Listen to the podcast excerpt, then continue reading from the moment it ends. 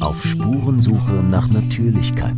Beiträge rund um die innere und äußere Natur. Ja, also dann sage ich herzlich willkommen, Herr Klapproth. Vielen Dank, dass Sie sich die Zeit für ein Gespräch nehmen und hier zu uns gekommen sind. Danke für die Einladung. Ich stelle Sie ganz kurz vor. Sie sind Immunologe. Sie forschen und forschten seit knapp 20 Jahren in diesem Bereich und waren bis Juni 2022 Akade akademischer Rat der Medizinischen Fakultät Mannheim der Universität Heidelberg. Sie haben aus Protest gegen die Diskriminierung ungeimpfter ihren Job und ihre Forschungstätigkeit aufgegeben. Ich möchte mit Ihnen gerne eine kleine, vielleicht auch eine größere, mal gucken, Inventur der Impfkampagne machen und da durchgehen durch diese Landschaft von Wirksamkeit, Sicherheit, Nebenwirkungen. Würde aber ganz gerne beginnen bei Ihnen und Sie fragen, wie und warum haben Sie sich dazu entschieden zu sagen, ich arbeite hier nicht mehr, ich forsche hier nicht mehr? Ja, das war ein Prozess, der mir nicht leicht gefallen ist, muss ich sagen, weil ich hab, war gerne Wissenschaftler. Ich war ja, fast mein ganzes Berufsleben Wissenschaftler und ich war auch leidenschaftlicher Immunologe. Was ich ähm, während der Corona-Zeit an der Universität erlebt hat, hatte, das hat mich schon, ähm, ähm, ja, das hat mich, das hat mein Bild auf Universitäten grundsätzlich verändert. Also ähm, das ging 2020 los mit, ähm, ja, mit einer Angstkampagne, die gefahren worden ist, die ich aber respektieren konnte. Das war ähm, für mich nie ein großes Problem. Ich habe äh, keine Angst vor Corona gehabt. Aber 2021 kam die bereichsbezogene Impfpflicht und Sie sagen ja richtig, ich war ja Mitarbeiter oder akademischer Rat an der medizinischen Fakultät. Ich war offiziell äh, Mitarbeiter der Universitätsklinik, war auch dann natürlich gezwungen, mich impfen zu lassen, hätte mich impfen lassen müssen, wenn ich weiterhin einen sicheren äh, Job hätte haben wollen. Also äh, kam für mich nicht in Frage. Und was ich erlebt habe, war, wie das viele Leute erlebt haben, eine beginnende Diffamierung und Diskriminierung an der Universität. Das war der eine Punkt. Und der andere Punkt war tatsächlich die, das völlige Fehlen einer Bereitschaft zur wissenschaftlichen Diskurs, mhm. zum, zum, wissenschaftlichen Austausch. Mhm. Das heißt, ich konnte mit meinen Kollegen, mit der Unileitung, mit der Klinikleitung ähm, über diese Themen nicht sprechen. Ich habe es ja intensiv versucht, fast ein Jahr lang versucht, auch äh, kritisiert, dass die ähm, Maßnahmen, äh, die Hygienemaßnahmen, aber auch besonders die, die Testungen und die bereichsbezogene Impfpflicht, so wie sie angewendet, sinnlos sind. Und ich habe niemanden gefunden, der bereit war, darüber zu sprechen, sondern es hieß, es wird so gemacht, weil es von oben angeordnet wird. Und äh, ja, ich habe dann im Sommer 22 entschieden, dass das nicht mehr der Ort ist, an dem ich weiter arbeiten möchte. Ist mhm. mir schwer gefallen, aber war nicht mehr anders möglich. Weil Sie auch gerne geforscht und darin gearbeitet haben. Ich oder? bin leidenschaftlicher, ich empfinde mich als Wissenschaftler auch immer noch. Ich ja. bin zwar jetzt nicht mehr in der Forschung tätig, ich war in der Forschung tätig, ich war in der Lehre tätig, mein ganzes Berufsleben an, an Instituten ähm, ich empfinde mich immer noch als Wissenschaftler. Mhm. Und ich denke, ich denke auch wissenschaftlich, glaube ich zumindest von mir. Und das hat mich sehr enttäuscht von meinen Kollegen, von denen ich den Eindruck hatte, dass sie nicht mehr wissenschaftlich mhm. denken, weil sie nicht mehr kritisch gefragt haben und weil sie keine, weil sie keine Skepsis gegenüber einem Narrativ hatten, was in meinen Augen ähm, so keinen Sinn gemacht hat. Mhm. mhm. Wenn wir uns jetzt äh, der Impfung zuwenden, habe ich mir gedacht, es wäre gut, eigentlich beim bei der Infektion anzufangen, mit, mit dem Virus sozusagen, weil das steht ja irgendwie im Zusammenhang. Und ich erinnere mich, dass ich mit einem Medizinprofessor telefoniert hatte vor einiger Zeit und er erzählte mir, ja, also als, als, die, als die Erzählung aufkam, wir sind alle immunologisch naiv, das Wort hatte ich auch vorher noch nie gehört, mhm. weil ich mich mit diesem Thema null beschäftigt habe, aber ich habe dann verstanden, er meinte, als die Idee aufkam, jeder ist empfänglich, jeder kann erkranken, mhm. wir sind völlig ungeschützt, da hatte er Angst bekommen, es hat mhm. ihm Angst gemacht. Jetzt sind Sie Immunologe. Sie haben das sicherlich von Anfang an verfolgt. Hatten Sie jemals die Idee, wir könnten alle davon erkranken und, und oder wann war Ihnen klar, mh, hm, wir haben eigentlich also eine Abwehrreaktion, Immunsystem äh, gegen diesen Virus? Wie, wie war das für Sie? Also es ist ein Coronavirus. Coronaviren begleiten uns ähm, seit ähm, weiß ich nicht wie viel tausend Jahren. Mhm. Ähm, Coronaviren sind äh, verantwortlich für 20, ähm, 30 Prozent der normalen Erkältungskrankheiten, die man immer hat. Mhm. Und dann gibt es natürlich auch mal Perioden oder, oder Phasen, äh, wo gefährlichere Viren äh, im Umlauf sind. Das kann Corona sein, das können aber auch andere, andere Viren sein. Ähm, Insofern, es ist kein Virus, der komplett neu war. Es ist kein Virus, gegen den eine komplette Bevölkerung naiv ist, mhm. äh, sondern es gibt ähm, eine gewisse Immunität ist vorhanden. Ähm, wie stark die ist und wie, wie sehr die einen schützt, das kann man im Voraus nicht sagen. Im Nachhinein können wir sagen, sie hat viele Leute geschützt. Es sind nicht wirklich viele Leute ernsthaft erkrankt.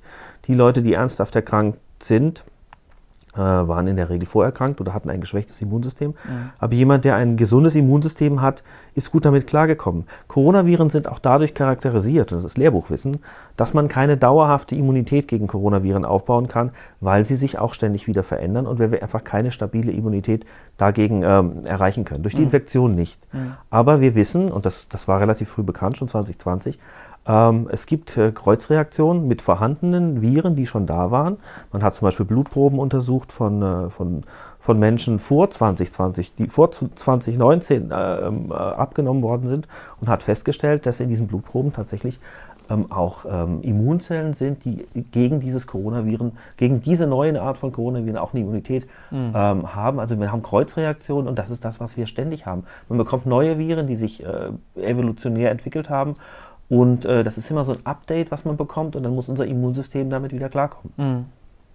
Und vielleicht noch dachte ich dran, es ist ja jetzt hier auch der Punkt, wenn eine Infektion mit dem Coronavirus stattfindet, oder mit einem ist ja egal, dann findet diese Infektion über die Atemwege statt. Und es gibt ja, wenn ich jetzt, ich habe mir jetzt auch drei Jahre mit diesen Sachen beschäftigt, es gibt ja beim, beim Begriff Immunität verschiedene Immunitäten, oder? Also es gibt irgendwie T-Zell-Immunität und es gibt Antikörper und die wirken aber alle zusammen, wenn es darum geht, diesem Virus entgegenzutreten. Ist das so richtig oder? Ja, also das Immunsystem ist, ist sehr komplex. Das mhm. Immunsystem besteht natürlich aus mehreren Barrieren. Wir haben natürlich erstmal unsere, unsere Haut, wir haben unsere Schleimhäute. Auch da gibt es schon bestimmte Immun- ähm, kompetente Zellen oder immunkompetente Faktoren. Das können Peptide sein, das können Schleimschichten sein. Ja. Ähm, und dann, Sie haben recht, wir haben, wir haben eine T-Zellimmunität, eine B-Zellimmunität. Das sind die, die die Antikörper herstellen. Das ist die sogenannte erworbene, mhm. adaptive mhm. Immunität. Und wir haben auf der anderen Seite noch das System der angeborenen Immunität. Das sind hauptsächlich Zellen, die äh, gegen alle Erreger, gegen alles, was von außen kommt, einigermaßen reagieren können. Natürlich auch abgestimmt auf das Gefahrenpotenzial. Die sind sehr sensitiv. Ähm, äh, man kann sagen, das Immunsystem ist wie so eine Art flüssiges Gehirn. Ja? Das mhm. reagiert immer auf den Stimulus, was kommt und verändert sich auch im Laufe des Lebens. Ähm, und ja, letztlich wirkt das alles miteinander, das wirkt alles zusammen. Also B-Zellen, T-Zellen, äh, angeborene oder erworbene Immunität, das bildet ein komplexes Netzwerk, was auf Signale reagiert und dann die entsprechende ideale, optimale äh, Reaktion hervorruft. Und wer eine Infektion hinter sich hatte, würde normalerweise nicht auf die Idee kommen, sich gegen das Gleiche nochmal impfen zu lassen, oder? Also das macht überhaupt gar keinen Sinn. Ja. Es ist, es gibt keine bessere Immunisierung als eine Infektion. Ja. Weil die Infektion hat ähm, alles das, was das Immunsystem wissen muss, um bei der nächsten Infektion gerüstet zu sein. Mhm. Die Infektion hat gegenüber der, ähm, der Immunisierung, also gegenüber der Impfung den Vorteil, dass äh, der Erreger ja auf natürliche Art und Weise in den Körper eindringt, mhm. und zwar jetzt zum Beispiel beim respiratorischen Virus über die respiratorischen Epithelien und die richtigen Immunzellen stimuliert, die mhm. richtigen äh, Bereiche des Immunsystems äh, stimuliert. Ähm, dagegen zu impfen macht keinen Sinn, weil man hat die optimale Immunität. Wenn ich Masern durchlebt habe, wenn ich Masern, äh, an Masern erkrankt bin, brauche ich mich nicht mehr impfen. Mhm. Ähm, ist äh, eigentlich sinnlos. Also das war nämlich so einer der Höhepunkte, wo ich dachte, wie, also wie in Herrgotts Namen kann ein Arzt auf die Idee kommen, dass es jetzt sinnvoll ist, dass wir nicht vorher prüfen, mhm. vielleicht bist du immun, genau. ja, ja. Äh, bevor wir jetzt hier eine Impfung ja. an, an den Tag legen. Aber das ist ja nicht passiert. Ist nicht passiert. Im Gegenteil, die, die, die Infizierten wurden ja sogar gezwungen, sich noch impfen zu lassen, indem man dann gesagt hat, ähm, die, der Infektionsschutz, der war in Deutschland runtergesetzt auf maximal drei Monate. Man genau. hat diesen genesenen Status reduziert auf drei Monate.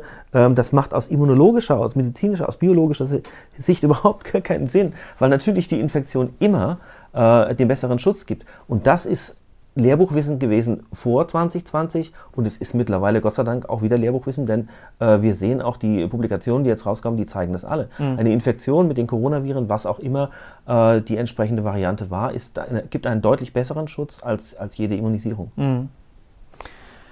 Dann lassen Sie uns mal zu den Präparaten kommen, die jetzt ähm, also wir haben eine globale Mega-Impfkampagne hinter uns, ein historisches Ereignis, unfassbar. Mehrere Menschen, egal Politik oder Philanthropen, waren relativ schnell der Meinung, es muss eine, Zitat, A, eine Nadel in jeden Arm. Mhm. Ganz früh. Auch unsere Kanzlerin, äh, viele Menschen haben das gesagt. Und da wurde mir klar, okay, äh, das, das wird jetzt eine große Geschichte.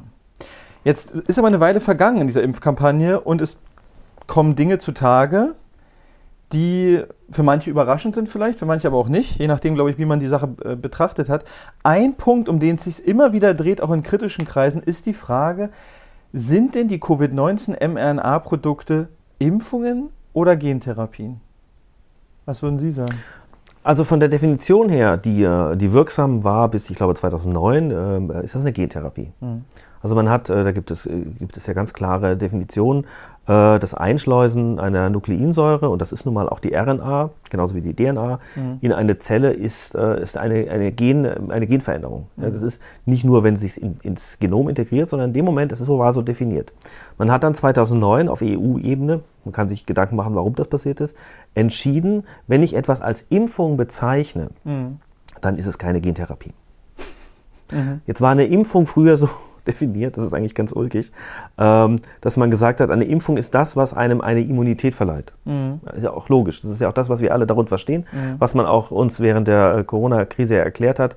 Äh, sie lassen sich impfen und dann werden sie, kriegen sie die Erkrankung nicht, dann sie, werden sie nicht infiziert. Mhm.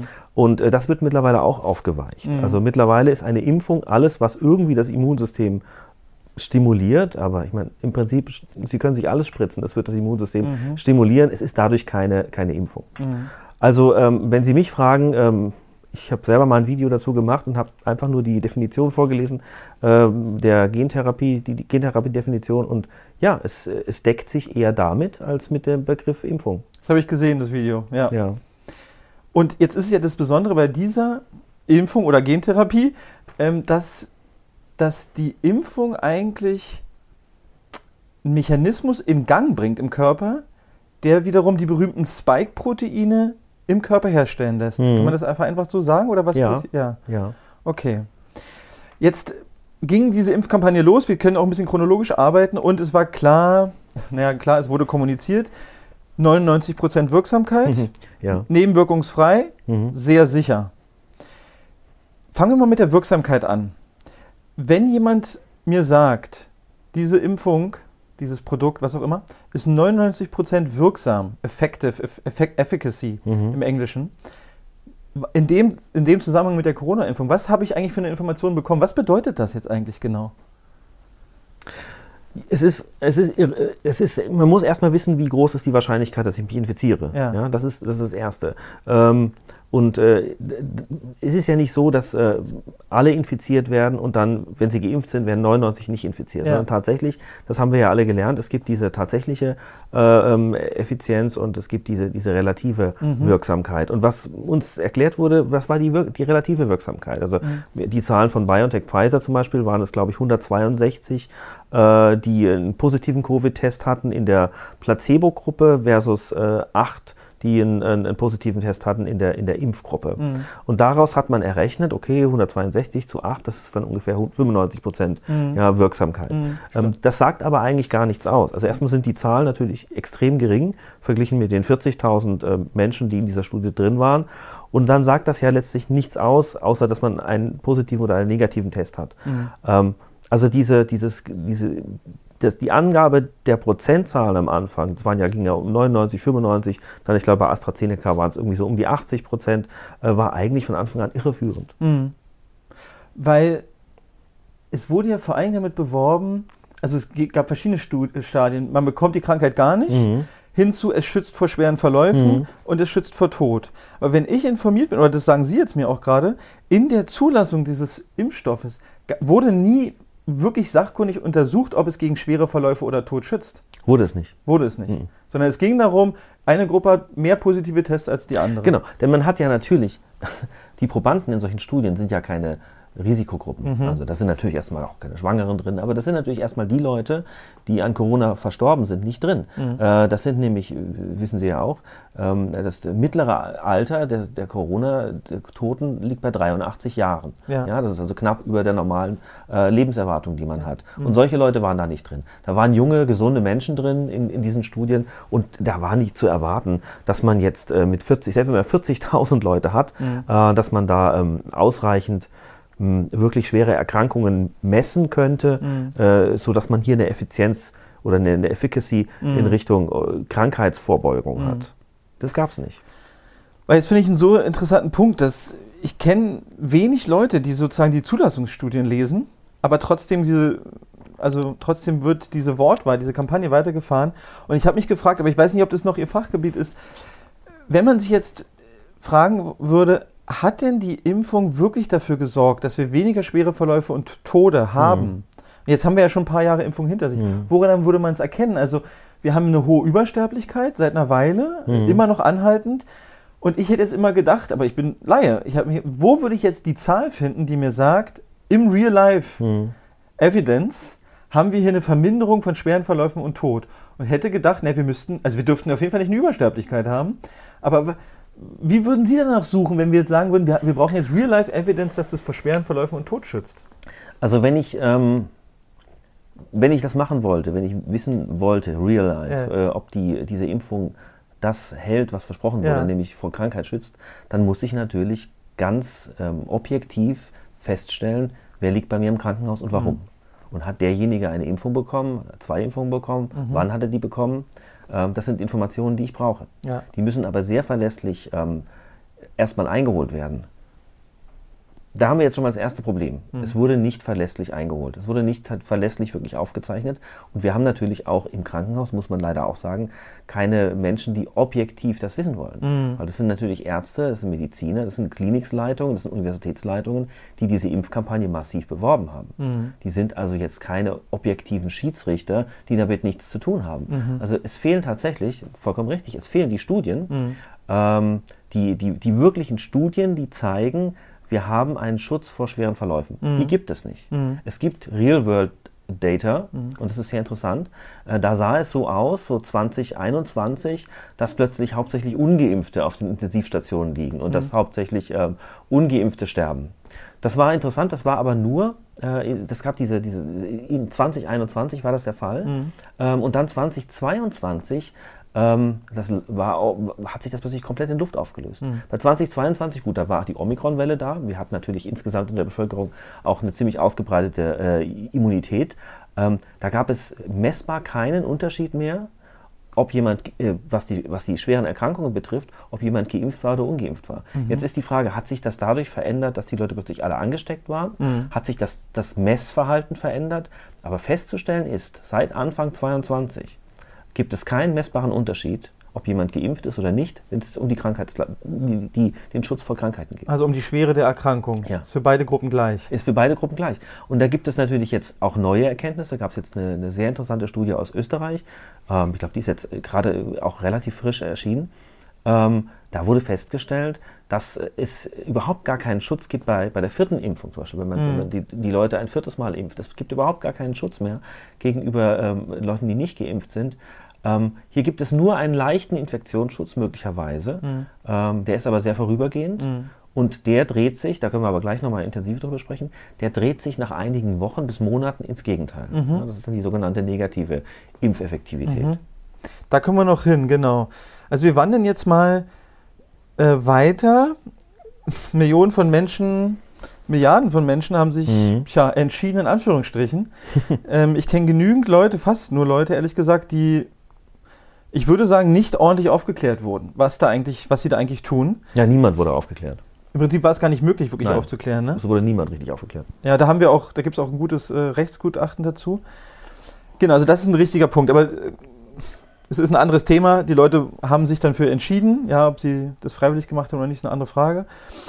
Und jetzt haben wir verschiedene Stränge von Nebenwirkungen, mhm. äh, von Phänomenen, Ursachen, die, die sich auftun. Wir haben jetzt, eine der neuesten Dinge ist eigentlich, dass wir, ich habe nochmal nachrecherchiert, seit April 2023 mindestens äh, Publikationen dazu, dass es DNA-Verunreinigungen gibt. Fremd-DNA-Verunreinigungen. Also äh, das, ich kann immer nur zitieren, was ich finde.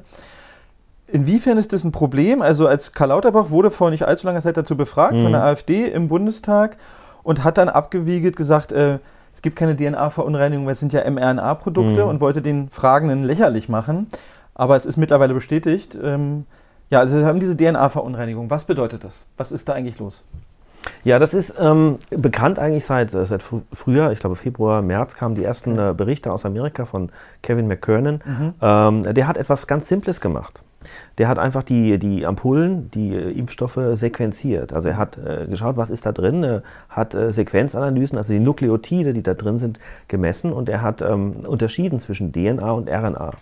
Und äh, das konnte er machen, indem er zum Beispiel die RNA einfach zerstört hat durch bestimmte Enzyme. Und er war überrascht, wir waren alle überrascht, ähm, dass er nicht nur DNA gefunden hat, sondern in sehr, sehr großen Mengen DNA gefunden hat. Ja. Ähm, denn ähm, äh, das ist ein RNA-Impfstoff, man hat nicht wirklich damit gerechnet. Und erst dann haben die Leute sich tatsächlich auch mal äh, angeschaut, wie ist eigentlich die Produktion von diesen, von diesen mRNA-Impfstoffen. Und natürlich braucht man für die Produktion von mRNA-Impfstoffen erstmal DNA. Mhm. DNA ist die Vorlage der RNA. Das heißt, man muss erstmal große Mengen an DNA produziert haben, mhm. äh, von der man dann die mRNA abliest. In dem Verfahren hat man also am Ende möglichst viel RNA und halt die Vorlage der DNA. Bevor man das verpackt und in Impfstoffe den, den Menschen appliziert, äh, muss man die DNA da eigentlich irgendwie wieder rausholen. Mhm. Und da gibt es bestimmte Verfahren. Und da haben die Impfstoffhersteller wie Pfizer und Moderna im Laufe ihrer Herstellungspraktiken dieses Verfahren verändert. Und die Veränderung des Verfahrens hat wohl dazu geführt, dass wir jetzt massive DNA-Verunreinigungen haben mit ähm, ja, ungeklärten Folgen. Aber aus biologischer Sicht äh, muss ich sagen, äh, ist es extrem bedenklich. Also man kann sich viel vorstellen, äh, was durch diese äh, DNA-Verunreinigungen im, in der Zelle passieren kann. Und was wären so die, die am nächsten liegenden Mechanismen, die da auch äh, im Körper passieren könnten? Ja, zunächst mal, ähm, DNA ist stabil. Die ist im Gegensatz zu, ähm, zu RNA stabiler. Die wird nicht sofort abgebaut. Diese DNA kann im Prinzip ähm, im Zellkern ins Genom integrieren. Das mhm. ist so mhm. die größte Gefahr. Ja. Ähm, jetzt wird ja behauptet, ähm, die RNA geht ja nicht in den Zellkern, diese, diese Lipid-Nanopartikel, die gehen halt über die Zellmembran und bleiben im Zytosol, das ist ja auch der Ort, also der, das Zellplasma wo die eigentliche Biosynthese der Proteine bestehen soll, äh, äh, abläuft, also wo mhm. die Spike-Proteine entstehen sollen. Und das würde ja gar nicht in den Zellkern gehen. Das ist aber nicht korrekt, weil natürlich geht das in den Zellkern. Der Zellkern löst sich bei teilenden Zellen, löst er sich einfach auf. Mhm. Ähm, das, also jede sich teilende Zelle, und dazu gehören zum Beispiel auch die meisten Immunzellen, ähm, kann, äh, ähm, hat zumindest zeitweise eine aufgelöste Kernmembran und dann kann RNA wie DNA da, da mhm. integrieren oder da sich erstmal in den Zellkern bewegen mhm. und ist dann in unmittelbarer Nähe des, unseres Genoms oder des zellulären Genoms. Mhm.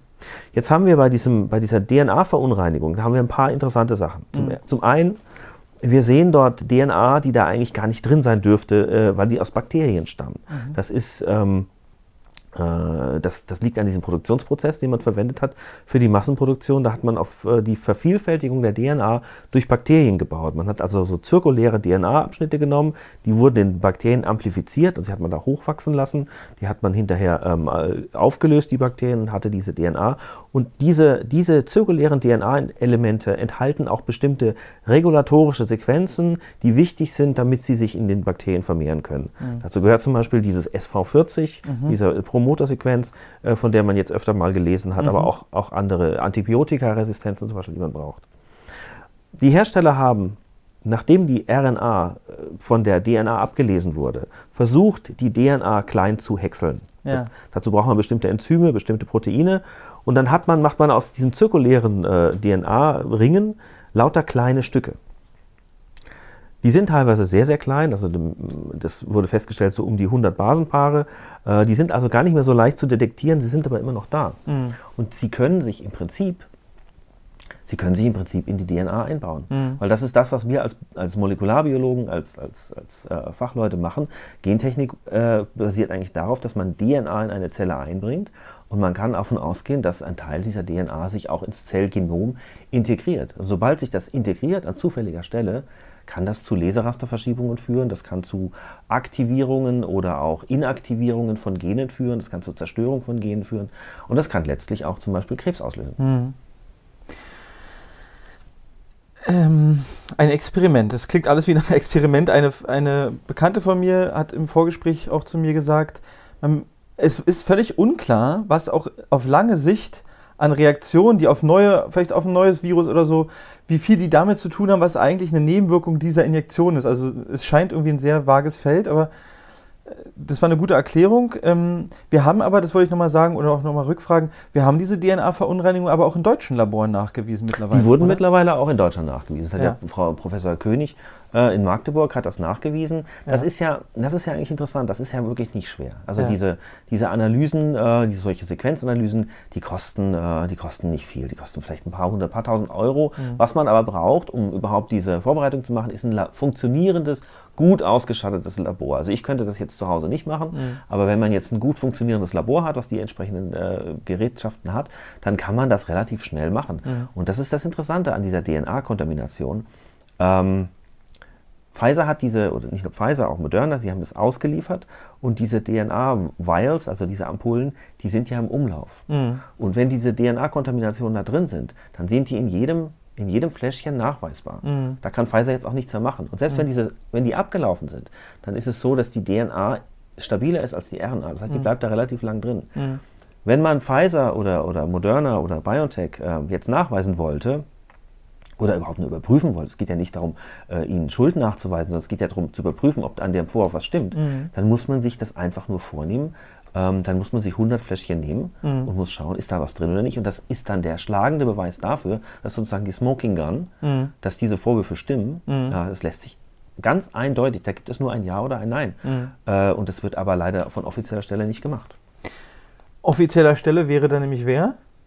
Na, das wäre zu, zumindest auf jeden Fall erstmal das äh, Paul-Ehrlich-Institut. Ja. Man würde vermuten, dass auch äh, das Bundesgesundheitsministerium ein Interesse daran hätte und die entsprechenden Labore beauftragen würde. Denn es geht ja schließlich um die Gesundheit. Ja. Ich glaube, es sind 5,6 Milliarden Menschen äh, ähm, geimpft worden auf, auf unserem Planeten. Das sind alleine in, alleine in Europa, das habe ich jetzt gerade äh, gelesen, waren es 800 äh, Millionen Dosen nur von Pfizer und dann nochmal ein paar hundert Millionen von, von Moderna. Mhm. Also wir haben natürlich ein, ein ureigenes Interesse daran, mhm. festzustellen, ähm, mit was haben wir die Menschen eigentlich geimpft. Mhm.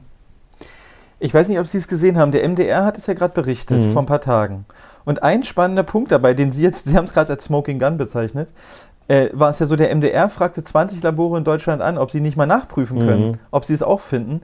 Alle 20 Labore haben abgelehnt und gesagt, wir suchen da nicht nach. Mhm. Wir machen das gar nicht. Mhm. Auf, also auffällig. Weil man würde annehmen, dass sie suchen wollen, aber wenn es eine Smoking Gun ist, ist, wäre es verständlich, warum die Labore keine Lust haben, dieses, dieses Ergebnis zu haben.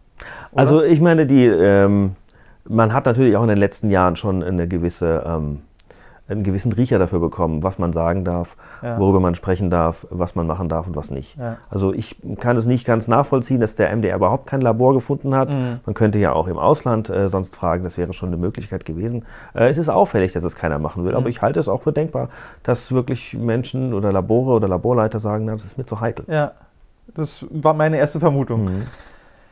Ähm, jetzt haben Sie schon einen Punkt angesprochen, ange, der mir auch wichtig ist, und zwar ein weiterer neuartiger Punkt, den Sie auch benannt haben, sind ja diese Lipid-Nanopartikel.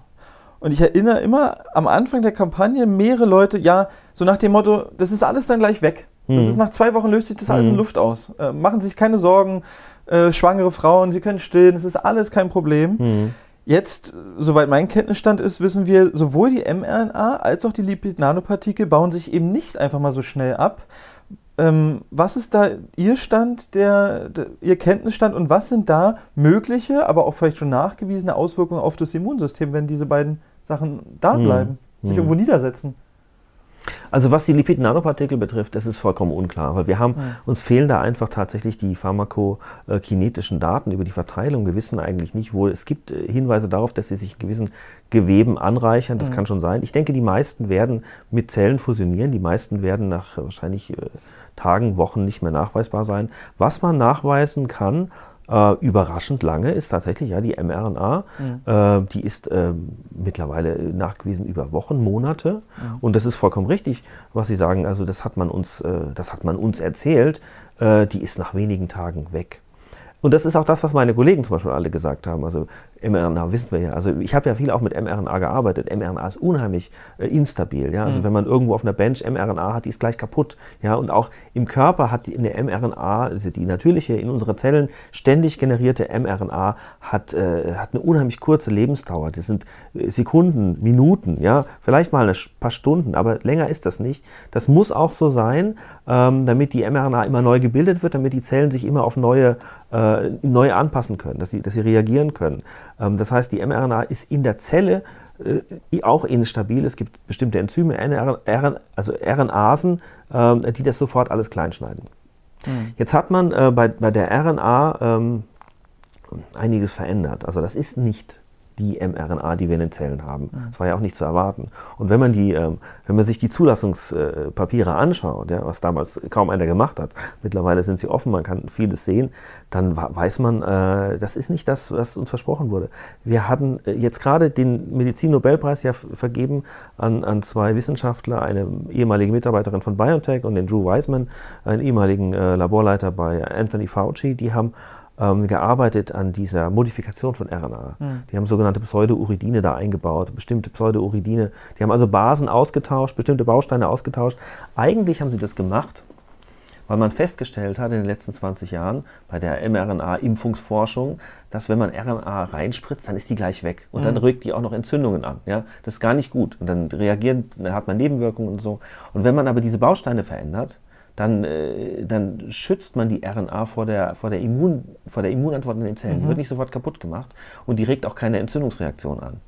Ähm, was man aber nicht so vorhergesehen hat, oder uns zumindest nicht gesagt hat, äh, dass diese Modifikation offensichtlich dazu führt, dass diese RNA unheimlich stabil ist. Mhm. Ähm, also wie gesagt, wochenlang, monatelang. Ähm, wir wissen, dass die Spike-Proteine äh, und zwar die Impfspike-Proteine, da gibt es auch mittlerweile Studien dazu, ähm, die, also die man wirklich auch unterscheiden kann von den, äh, von den äh, Spike-Proteinen durch eine Virusinfektion, wenn man die richtigen Geräte einsetzt. Ähm, die sind jetzt nachgewiesen, bis zu einem halben Jahr sind die da. Ja, also dann, die müssen ja nachgebildet werden mhm. wahrscheinlich. Mhm. Das heißt, die mRNA ist wahrscheinlich sehr lange aktiv. Aber es ist sozusagen unklar, was das Verweilen von mRNA in Lipid-Nanopartikeln mit unserem Immunsystem macht. Weiß keiner. Wird man rausfinden. Also wir sind dabei, es rauszufinden. Ja. ja also wir sind dabei, wir, wir kriegen einiges äh, mit, was, äh, was passiert. Also es gab natürlich die ersten Beobachtungen, dass die Injektion äh, schon äh, massiv das Immunsystem beeinträchtigen. Ähm, also wir haben zum Beispiel das Thema auch schon in den Zulassungsstudien von, von Pfizer zum Beispiel, mhm. dass wir eine, einen Abfall der, der weißen Blutkörperchen haben, also mhm. T-Zellen, B-Zellen. Das geht alles runter für einen gewissen Zeitraum. Ähm, wir, wir sehen Auswirkungen wir sehen, da kommen wir jetzt schon zu den Nebenwirkungen, mhm. wir sehen äh, systemische, äh, also oder im ganzen Gewebe, in, in verschiedenen Geweben, im ganzen Organismus verteilt, mhm. bestimmte Infektionen. Also wir sehen eine Anregung des Immunsystems. Okay.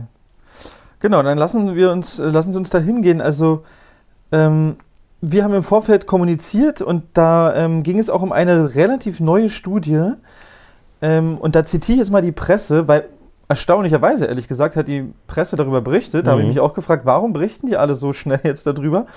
Und da steht, nun zeigt eine in Nature erschienene Studie, Studie dass eine mRNA-Impfung unvorhergesehene Effekte haben kann. Konkret geht es dabei um einen Vorgang, den Wissenschaftler ribosomales Frameshifting mhm. nennen. Was muss ein Laie darunter verstehen? Oder stimmt diese Meldung und was, was, was, was muss ich darunter verstehen? Ja, das stimmt. Also ribosomales Frameshifting, das klingt, klingt schön, ja. Ähm, Ribosomen sind, sind ähm, sozusagen makromolekulare Strukturen. Das sind wie so, man kann sich vorstellen, wie so Roboter. Die schwimmen in, der, in dem Zellplasma herum und äh, wenn der mRNA da ist, dann setzen die sich zusammen und setzen sich an die RNA und lesen dann die Botschaft, die von dieser RNA kodiert wird, ab. Mhm. Also die RNA enthält ja die Sequenz, die man braucht, um ein Protein herzustellen. Und dann sind das immer drei sogenannte Basen, Nukleotide, Nukleotidbasen, die, die von diesem Ribosom pro Zeiteinheit abgelesen werden und die kodieren immer für eine bestimmte Aminosäure. Und Aminosäuren sind die Bausteine für die Proteine. Mhm. Das heißt, dieser Roboter, der hüpft immer drei Basen weiter und setzt dann das entsprechende, die entsprechende Aminosäure an das sich gerade bildende Protein. Mhm. Also auf diesen, das, das, das passiert Millionenmal ständig in der Zelle. Ähm, Frameshifting heißt jetzt, auf Deutsch übersetzt könnte man sagen, es ist ein Ablesefehler, es ist eine, eine Leserasterverschiebung. Mhm. Denn was wir haben, wir haben immer drei, drei Basen zusammen, kodieren für eine, für eine Aminosäure. Wenn jetzt dieses Ribosom mal hüpft, Mhm. eins weiter, ja, also nicht, nicht drei weiter hüpft, sondern vielleicht vier weiter hüpft Mhm. oder vielleicht auch fünf weiter hüpft, Mhm. dann haben wir eine Leserasterverschiebung. Und man Mhm. kann sich vorstellen, man hat dann jetzt ähm, eine andere, ein, ein anderes Ablesen. Mhm. ist, ähm, äh, die, Ba- die, die, die Basen werden in einem, in einer anderen, äh, einem anderen Muster abgelesen Mhm. und kodieren plötzlich für vollkommen andere Proteine, Mhm. für vollkommen andere Aminosäuren erstmal. Das heißt, was das Ribosom jetzt herstellt, ist nicht das Protein, was eigentlich von der mRNA kodiert wird, Mhm. sondern ja, ein, ein anderes. Und was kann das machen? Also was könnte dann im Körper passieren? Deswegen? Also im Prinzip passieren solche Leserasterverschiebungen. Die Ja. können passieren. Ja. Und in der Regel ist es so, wenn sowas mal passiert, dann wird ein falsch gefaltetes, ähm, kaputtes Protein hergestellt und das wird zerschnitten. Mhm. Das wird dann von den, äh, von den Proteasen, die man im, in, im Zellplasma hat, das wird zerschnitten und dann, dann ist das gut. Mhm. Jetzt haben wir aber hier Lipid-Nanopartikel, die liefern äh, Milliarden von, äh, von, hunderte von Milliarden von, von RNAs. Mhm. Und diese RNAs, diese, diese Leserasterverschiebung auf Mhm. diesen Impf-RNAs passiert nicht so zufällig äh, oder nicht so selten, wie das bei unserer zellulären Mhm. RNA ist. Und da kommen wir wieder zu diesen Bausteinen, für die ja jetzt gerade Nobelpreis äh, vergeben wurde. Diese Pseudouridine oder konkret sind das N1-Methylpseudouridine. Mhm. Das sind synthetische Bausteine. Mhm. Und ähm, man hat also diese, diese, diese Bausteine ursprünglich Uridine, Uracil, ausgetauscht durch diese synthetischen und das sind Hunderte. Mhm. Hunderte wurden, wurden ausgetauscht Mhm. in, in diesen Impf-RNAs. Das heißt, je, an jeder Stelle, wo sowas kommt, kann im Prinzip das Ribosom springen Mhm. und kann eine falsche Aminosäure ins Protein einbauen. Das heißt, anstatt die korrekten Aminosäuren aneinander zu reihen, werden hier vollkommen zufällig Mhm. möglicherweise Aminosäuren aneinandergereiht. Mhm. Das heißt, wir erhalten ein Protein oder ein Proteinfragment, Mhm. was mit dem eigentlichen Spike-Protein jetzt nichts zu tun hat. Ja. Das heißt, ähm, wir haben auf der einen Seite Proteine, Proteinfragmente in der Zelle, die eigentlich nichts machen. Und wir wissen nicht, was sie machen. Sie können natürlich wechselwirken mit anderen Proteinen. Sie können verklumpen, sie können ähm, sich irgendwo ablagern. Das, das wissen wir einfach nicht, weil man sich vorstellen muss, wenn man hunderte von verschiedenen potenziellen äh, Sprungpunkten hat, Mhm. bekommt man jedes Mal auch was Neues. Das Mhm. heißt, es ist ein, ein Zufallsgenerator eigentlich, welche Proteine gebildet werden. Was jetzt interessant ist bei, ähm, bei der Studie von, äh, aus, aus Cambridge war die, Mhm. ähm, also Nature, super publiziert, ja, erstaunlich gut publiziert. Ähm, die Autoren sagen ja, sie haben nicht nur ein Problem identifiziert, sondern auch gleich die Lösung gebracht. Das sind nämlich alles Impfbefürworter. Aber was jetzt interessant ist, die, die, die, die Forscher haben festgestellt, dass ähm, diese falsch gefalteten oder diese falsch produzierten Proteinfragmente eine Immunreaktion hervorrufen. Mhm. Also sie haben das gemessen, sie haben gemessen, dass die Mäuse, aber auch die Menschen, die geimpft worden sind, Mhm. Immunzellen entwickeln oder Immunzellen haben, aktiviert haben, Mhm. die gegen diese falsch gefalteten, fehlerhaften Proteine reagieren. Das ist in gewisser Weise beunruhigend, weil Mhm. wir natürlich nicht wissen, was das für Strukturen sind, wie oft sie gebildet werden, wie ähnlich sie möglicherweise auch zum Beispiel mit körpereigenen Proteinen äh, sind. Mhm. Und wir regen hier also quasi eine breite Immunreaktion an Mhm. gegen vollkommen zufällige, zufällig konstruierte, produzierte ähm, ähm, Bestandteile in unseren Zellen. Mhm. Und wir wissen nicht, welche Auswirkungen das hat. Mhm. Das ist so, als würde ich ein Medikament nehmen und ich habe zwar ein bisschen von dem Wirkstoff drin, aber dann habe ich noch ganz viele andere Wirkstoffe Mhm. drin, von denen ich gar nicht weiß, was die machen. Mhm. So ein Medikament würde keine Zulassung bekommen. Ja. Das klingt wahnsinnig. Ähm, ich würde gerne. Aber wenn ich da ganz kurz Mhm. noch einhaken darf, Klar. äh, was, Sie sagten, ist ja äh, ist wirklich erstaunlich. Ich war auch überrascht. Ähm, die Studie kam raus am 6. Dezember. Ja. Am 6. Dezember diesen, diesen Monats. Und die ganzen, die ganzen Publikationen, die ganzen Meldungen in den Online-Portalen, in den Zeitungen, die sind auch alle vom 6. Dezember. Ja. Die meisten sind vom 6. Dezember. Mhm. Also es ist offensichtlich so, dass, ähm, dass, die, äh, dass die Zeitungen, die Online-Portale im Vorfeld informiert wurden, also oder die DPA in dem Fall, im Vorfeld informiert wurden, da kommt was. Mhm. Äh, die Studie war auch, äh, ich glaube, ähm, äh, neun Monate im Revision-Prozess. Also Mhm. man wusste, was da kommt. Ja, Mhm. man wusste auch, wann es rauskommt. Mhm. Man konnte es nicht zurückhalten, aber es ist gekommen. Und äh, es gab eine, eine, eine Informationskampagne für die Öffentlichkeit, für die breite Öffentlichkeit. Also ich habe das auch aus der Süddeutschen also erfahren, mhm. wo ich normalerweise nicht schaue nach mhm. neuen Studien. Und ich war überrascht, dass die da alle schon informiert waren. Und das war alles der Tenor, kein Grund zur Sorge.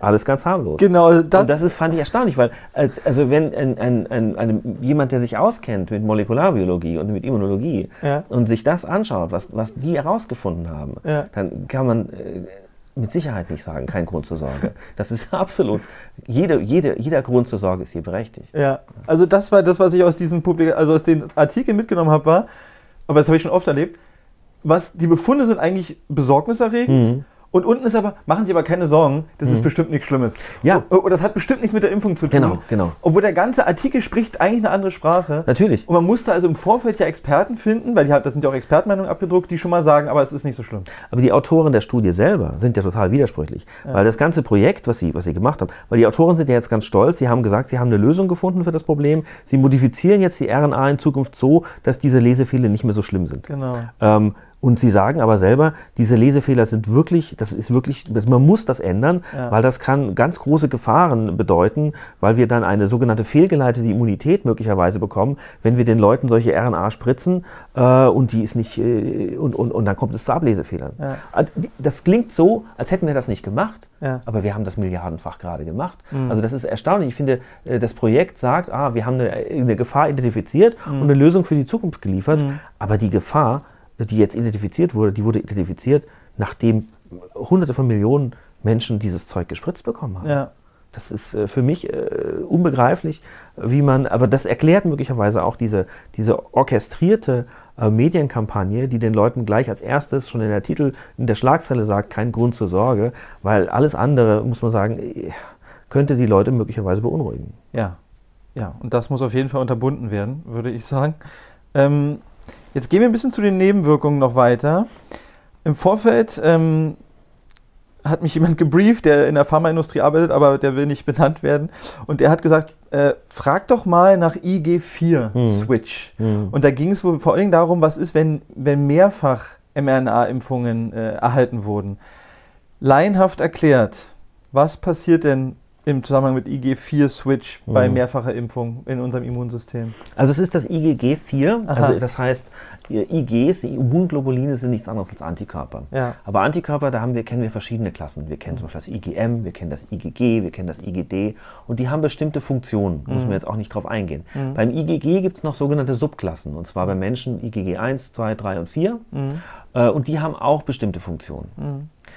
Beim IG1 und beim IG3 war es mal ganz gut, ja, die stimulieren so die Entzündung und die sind auch ganz, ganz gut möglicherweise gegen Bakterien, aber gegen Viren, also gegen solche äh, Mikroorganismen, die Erreger, die sind die ganz wichtig. IgG2 ist eher so bei Helmintheninfektionen, äh, ist, äh, hat auch so ein bisschen so eine dämpfende Funktion, äh, muss man auch nicht drauf eingehen.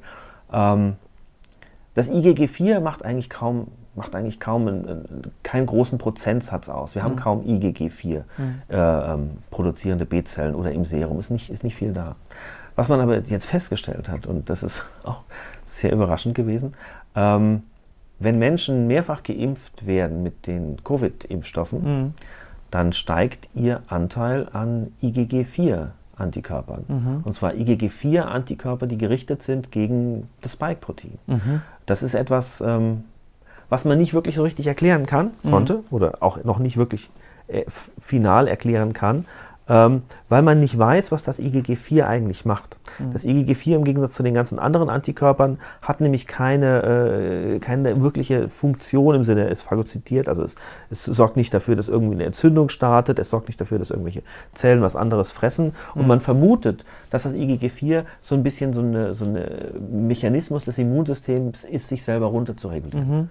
Dass man also dass das Immunsystem zu stark angeregt wird oder kontinuierlich angeregt wird. Man beobachtet das besonders bei kontinuierlicher äh, Stimulation des mhm. Immunsystems. Dann schalten manche B-Zellen auf Produktion von IgG4, weil die binden dann zwar, die werden produziert, die binden das, das Antigen, in dem Fall das Virus, aber die machen nichts. Mhm. Die sorgen nicht dafür, dass es zu einer Inflammation kommt. Mhm. Kann ein Schutzmechanismus sein, mhm. bedeutet aber im Endeffekt auch, dass unser Immunsystem nach zwei, drei, vier Impfungen hauptsächlich oder immer mehr Antikörper produziert, die uns gegen das Virus gar nicht schützen. Mhm. weil sie das Immunsystem nämlich nicht mehr stimulieren.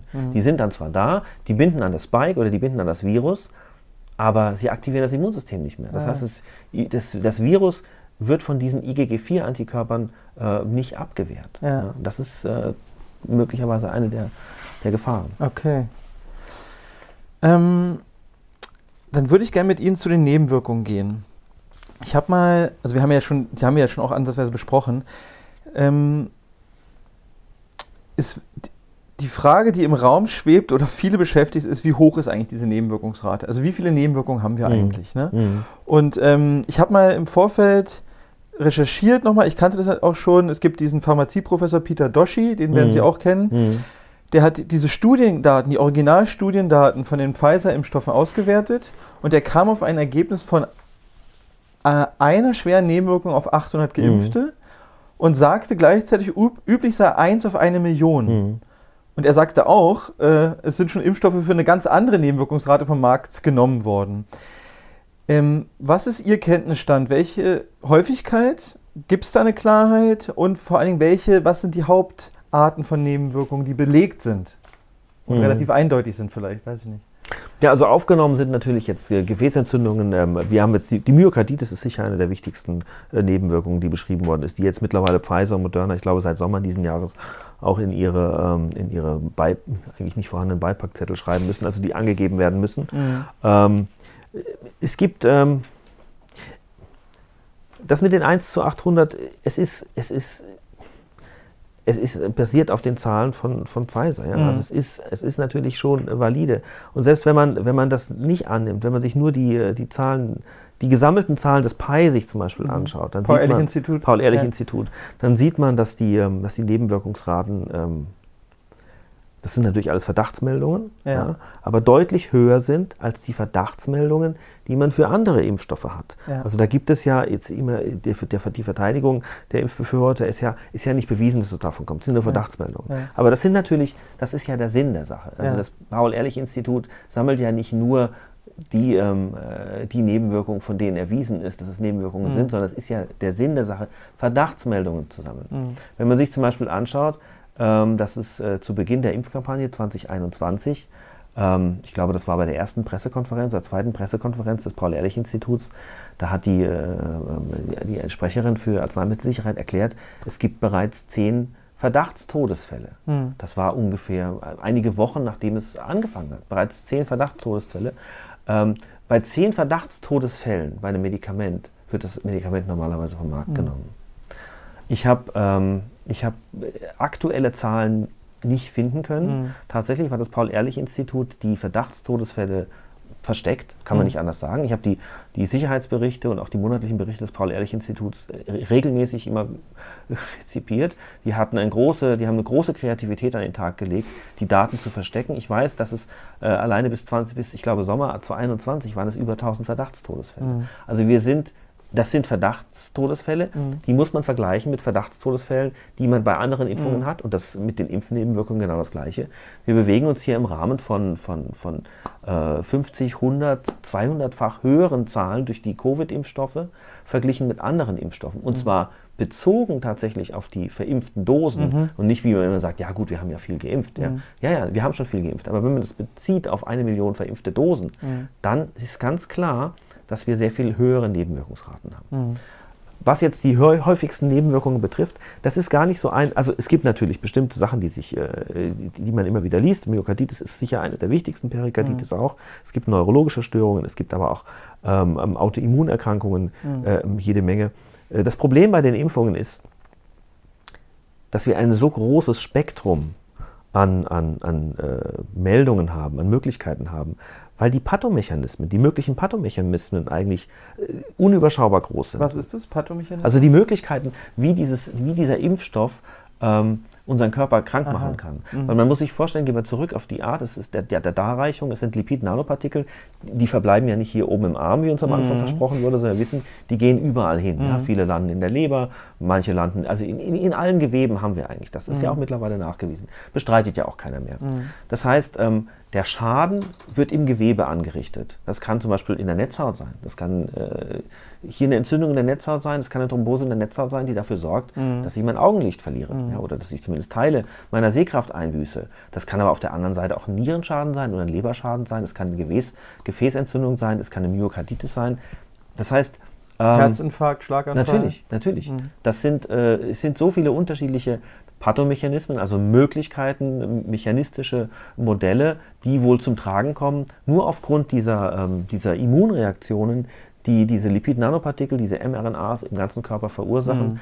dass, ähm, ja, dass man gar nicht sagen kann, das ist, man kann es vielleicht vergleichen mit Krebs. Mhm. Ja? Es gibt ähm, Krebs ist ja nicht die Krankheit. Es mhm. macht einen Riesenunterschied, ob ich einen Gehirntumor habe oder einen, äh, einen Magenkrebs ja, mhm. oder einen, einen, einen, Darmkrebs. Natürlich, letztlich ist der Mechanismus ist ein ähnlicher. Es äh, ist eine, eine entartete Zelle, teilt sich aber woran ich dann letztlich sterbe, hängt davon ab, welches Gewebe betroffen ist, wo der Tumor sitzt, ob er sich verbreitet, mhm. ob er irgendwo drauf drückt. Ja? Und das Gleiche ist eigentlich bei den, bei den äh, Impfstoffen. Die verbreiten sich im ganzen Körper. Und da, wo sie den Schaden anrichten, da passiert irgendwas. Da wird das Gewebe beeinträchtigt, da wird das Immunsystem beeinträchtigt.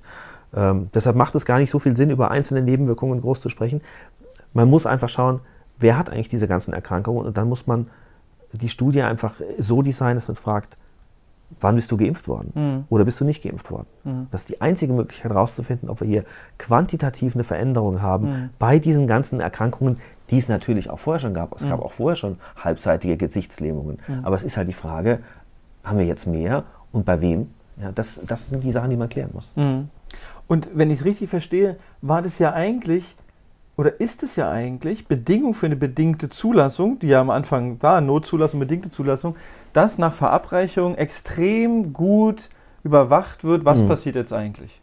Also diese bedingte Zulassung ist ja ein, ist ja ein Witz. Ja, man muss ja sagen, es gab ja, es, bei der bedingten Zulassung gibt es bestimmte Voraussetzungen. Das sind die, die Bedingungen. Deshalb ja. ist es eine bedingte. Ja. Die, die Voraussetzungen, die muss der Hersteller natürlich einhalten. Das heißt zum Beispiel war die Bedingung, dass bis Ende 2023 die und die und die und die Daten nachgeliefert werden. Ja, die Studie hätte weiterlaufen müssen und man hätte die, die, äh, die, äh, die Daten nachliefern müssen. Was die Studie betrifft, die, die Zulassungsstudie, da wurde die Kontrollgruppe aufgelöst. Mhm. Man hat gesagt, aus ethischen Gründen, ja, man kann den, der Kontrollgruppe ja nicht verweigern, sich impfen zu lassen. Mhm. Das ist totaler Quatsch, weil mhm. man natürlich, selbst ein Krebsmedikament, mhm. muss ich natürlich, ich muss eine Placebo-Gruppe haben und eine, und eine Gruppe, die das Medikament bekommt. Mhm. Da kann ich nicht sagen, die haben alle Krebs, ich muss das denen allen geben, mhm. weil dann kann ich hinterher nicht mehr sagen, ob es wirkt. Ja, das ist ein vollkommener Unsinn. Diese, diese Argumentation, also mit dieser Argumentation die bedingte Zulassung aufzuheben, ähm, ist, äh, ist in meinen Augen äh, sträflich. Also das, das, geht nicht. Da hätte man, da hätte man die, äh, die, die, Hersteller nicht mehr durchkommen lassen können. Natürlich, also und klar, es ist eine lückenlose Überwachung, wäre notwendig gewesen. Ähm, die lückenlose Überwachung der Impfnebenwirkungen, äh, der möglichen Impfschäden, würde aber bedeuten, dass man bei allen, dass man erstmal möglichst viele Schäden aufzeichnet. Mhm. Das haben die Ärzte nicht gemacht. Die haben dafür kein Geld bekommen, die hatten kein Interesse dran.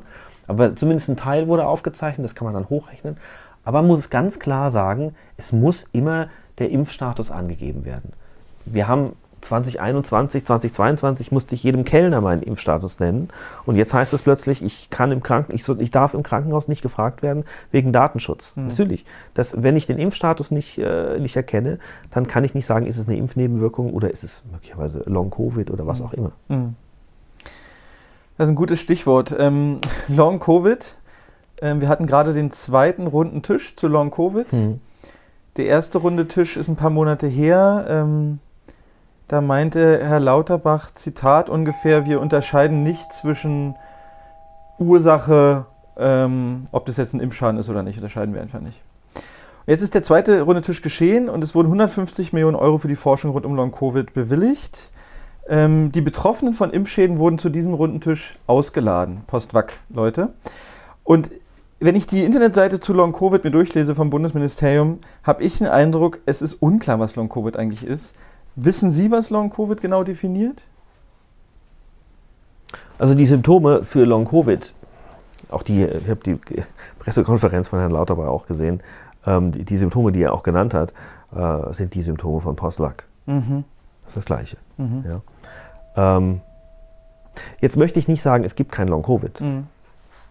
Aber ich finde es bemerkenswert, dass vor der Impfkampagne wir mit Long-Covid gar keine großen Probleme hatten. Ich mhm. erinnere mich an Studien aus 2020, auch Anfang 2021, da, wurden, äh, da wurde ja überprüft, wie, wie ist die Häufigkeit, was sind die Symptome von Long-Covid. Mhm. Und da wurde zum Beispiel verglichen äh, in bestimmten Studien äh, Beschwerden nach einer Influenza-Infektion mhm. und einer Corona-Covid-Infektion. Mhm. Und man hat festgestellt, es ist genau das Gleiche. Mhm. Da gab es Studien, ich erinnere mich an eine Studie, da wurden junge Leute äh, mit Long-Covid-Symptomen äh, untersucht und dann hat man aber noch ergänzt äh, einen, einen einen Test, ob die Menschen äh, zum Beispiel Antikörper gegen Nukleokapsidproteine hatten, also mhm. ob sie wirklich echt äh, eine Covid-Infektion hatten mhm. und nicht nur vielleicht ein falsches Ergebnis oder so, mhm. einen falschen Test. Äh, und dann hat sich herausgestellt, ähm,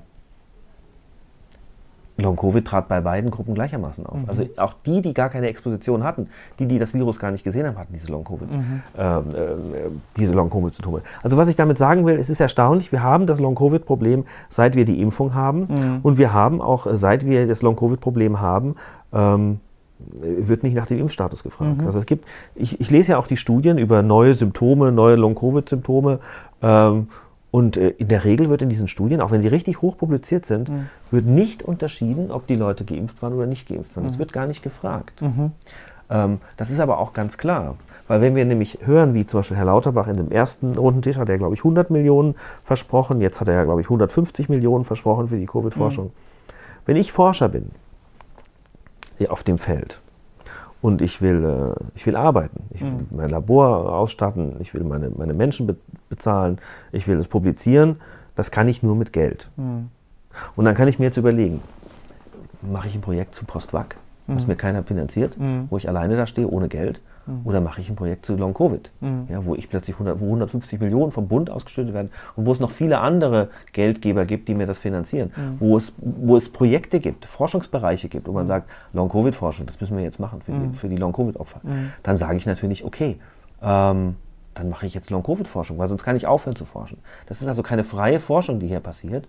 Ähm, hier, und das ist, eigentlich, das ist eigentlich ein Skandal, hier gibt die Politik vor, an was zu forschen ist. Ja. Und äh, sie definiert gleich, ähm, dass das eigentliche Problem Long-Covid ist, ohne dass man zwischen Long-Covid und Post-Covid überhaupt noch unterscheiden will. Er will mhm. es, Lauterbach sagt ja, er will es ja gar nicht. Zwischen Long-Covid und Post-Vac. Äh, äh, zwischen Long-Covid und Post-Vac. Mhm. Er, er, will es ja gar nicht unterscheiden. Genau. Natürlich wollen die es nicht unterscheiden, weil das ist natürlich nicht nur für die Politik, sondern auch für die Wissenschaft und vor allem auch für die Ärzteschaft die perfekte Exit-Strategie. Ja. Das ist die perfekte Exit-Strategie.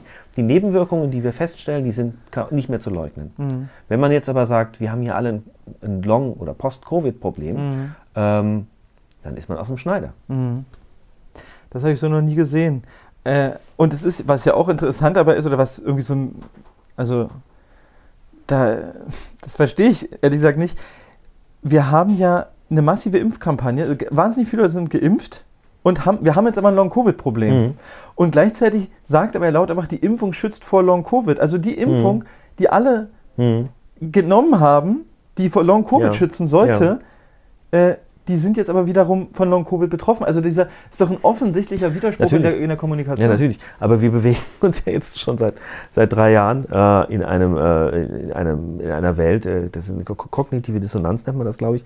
Also es, es ist nicht mehr logisch. Es war ja. von Anfang an nicht mehr logisch, nicht logisch und jetzt ist es auch nicht logisch. Mhm. Dann sitzt beim Lauterbach sitzt ein, äh, jemand, der dreimal geimpft ist, hat Long-Covid und rät den Leuten, sich impfen zu lassen, damit sie kein Long-Covid bekommen. Ja. Das, da, da, da, muss man nichts mehr dazu sagen, ja. natürlich. Und es gibt auch keine Studie. Die Behauptungen von äh, von Lauterbach von Anfang an. Ähm, äh, anfangs hieß es ja, man kriegt die Infektion nicht. Jetzt heißt es, man kriegt kein, kein Long-Covid, was nicht stimmt. Wir wissen, es stimmt nicht. Mhm. Ähm, es gibt auch gar keine, keine, keine, Zahlen, keine Daten, es gibt keine, keine Studien, die irgendwie die, die Risikoreduktion für Long-Covid mm. irgendwie mal in Zahlen darlegen. Mm. Und das ist ja das, wir, wir, eigentlich sind wir in der Wissenschaft, wir sind jetzt im 21. Jahrhundert, äh, äh, Zahlen und Daten, das, war die, das, das musste man machen. Vor 300 Jahren hat man damit angefangen. Man hat akribisch aufgeschrieben, was ist eigentlich, ja? Mhm. wie groß wächst die Pflanze, wenn ich das und das mache, ja? Mhm. Äh, wie, wie, bewegen sich äh, die Sterne oder sonst was. Äh, und das wird jetzt nicht mehr gemacht. Mhm. Jetzt wird einfach behauptet, immer wiederholt und wiederholt. Und die Wissenschaft weiß, wir müssen das machen. Der Minister hat die 150 Millionen, der Minister hat die entsprechenden Posten zu vergeben. Ja? Der, der sorgt dafür, ähm, dass wir weiter unsere Arbeit machen können. Mhm. Ähm, wenn wir jetzt zu kritisch sind, dann sind wir weg vom Fenster. Mhm. Das heißt, wir leben eigentlich jetzt in einer, einer Gesellschaft, in der man sagen muss, der kritische Wissenschaftler, mhm. der kritische Mediziner äh, der kann einpacken. So wie Sie. Ja, so wie ich. Weil Ja. er, weil er, er müsste eigentlich aufbegehren gegen sehr unwissenschaftliche Vorgehen. Und wenn er das aber tut, kann er wiederum nicht forschen. Ist Die das so? Abhängigkeiten, die Abhängigkeiten sind heute viel größer. Also ich meine, ich bin jetzt seit 20 Jahren im Beruf Mhm. eigentlich, ähm, knapp, nicht ganz, also im Studium, ich war natürlich auch vorher schon in der Uni. Ähm, äh, aber die Abhängigkeiten sind heute, sind heute äh, massiv. Also äh, man hat, äh, man hat, äh, früher war man als Professor relativ unabhängig, also Mhm. relativ. Abhängigkeiten gibt es natürlich immer, ähm, aber man hat, seine, man hat seine Ausstattung bekommen, man hat sein Geld bekommen, man war unkündbar und dann hat man das gemacht, was man eigentlich gut fand. Heute ist es so, wenn ich als äh, Professor äh, was erreichen will, brauche ich Drittmittel. Mhm. Drittmittel sind projektbezogen. Mhm. Das heißt, ich muss das machen, was irgendjemand für wichtig hält. Mhm. Und derjenige, der das für wichtig hält, das ist vielleicht eine Firma oder vielleicht ein Gesundheitsminister, aber das ist nicht, äh, das, das kommt nicht von mir. Mhm. Ich kann als Wissenschaftler heute nicht mehr frei entscheiden und sagen, ähm, ich habe jetzt, ich finde dieses Thema unheimlich spannend, ich finde das unheimlich wichtig. Und natürlich gerade nicht bei solchen ressourcenintensiven Wissenschaften wie Life Science, Lebenswissenschaften, äh, wo man auch äh, Gerätschaften, Ausstattungen braucht, die immer teurer werden. Also gerade die erfolgreiche Wissenschaft, äh, wenn man hoch publizieren will, ist auch immer, wird immer teurer. Also man, man, man, man schafft das nicht ähm, als Querdenker oder als äh, Konformist, als, als wenn man nicht konformistisch ist, wenn man, wenn man gegen den Strom schwimmt, ähm, kann man keine Karriere machen. Und das lernt man aber auch schon früh. Das lernt man als Studenten, das lernt man als Doktoranden, das als Postdoc ist man auch in diesen Abhängigkeitsverhältnissen. Das heißt, Aufbegehren in der Wissenschaft ähm, ist anscheinend schwer. Also ich bin überrascht, wie schwer es ist, weil ich äh, nicht viele Leute gesehen habe um mich herum, die aufbegehrt haben. Ich hätte mehr erwartet, aber es ist anscheinend, äh, es ist anscheinend wirklich schwer. Ja. Was würden Sie sagen? Wie geht es jetzt weiter mit der Impfkampagne? Sie sagen, die Nebenwirkungen sind nicht zu leugnen. Es braucht eine Exit-Strategie. Mhm. Was, was Mhm. erwartet uns jetzt die nächsten Monate und Jahre? Ja, das ist tatsächlich eine spannende Frage. Denn jetzt, die, die Studie aus Österreich, die ich anfangs zitiert habe, die hat ganz klar gezeigt, ähm, dass die vierte Impfung nichts bringt. Ja? Man verschiebt zwar, man hat vielleicht am Anfang ein bisschen weniger Infektionen, hinterher hat man, um, hat man aber mehr Infektionen. Man, die Bevölkerung hat es gelernt. Ich glaube, äh, diese die vierte oder fünfte, ich bin jetzt gar nicht so ganz sicher, was momentan so der Trend ist, aber die, die, die, die jetzt aktuelle Impfung, die man jetzt nehmen sollte, Mhm. äh, wo der Herr Lauterbach ja unheimlich enttäuscht ist, dass so wenig Leute Nur machen. drei Millionen. Ja, nur drei Millionen. Ähm, das, das will ja keiner mehr. Mhm. Ja, also ich glaube, die Leute haben schon irgendwo gelernt, ähm, dass es ihnen nichts bringt. Ja. Also äh, insofern, ich glaube auch, dass die, äh, die, die Investoren bei BioNTech und die Investoren bei Pfizer, die haben ihr Geld mittlerweile woanders. Also die, die, die schlau sind, die, die haben das woanders. Ich sehe aber auf der anderen Seite natürlich auch Entwicklungen, mh, es scheint nicht so zu sein, als ob die Schluss machen wollen. Ja? Also wir sehen neue Entwicklungen. Wir sehen jetzt in Japan diesen Self-Amplifying äh, RNA, also eine neue Version der RNA-Impfung. Ähm, wir sehen, ich glaube, es sind alleine 40 oder 50 verschiedene RNAs in der Pipeline, äh, die, die gebildet werden.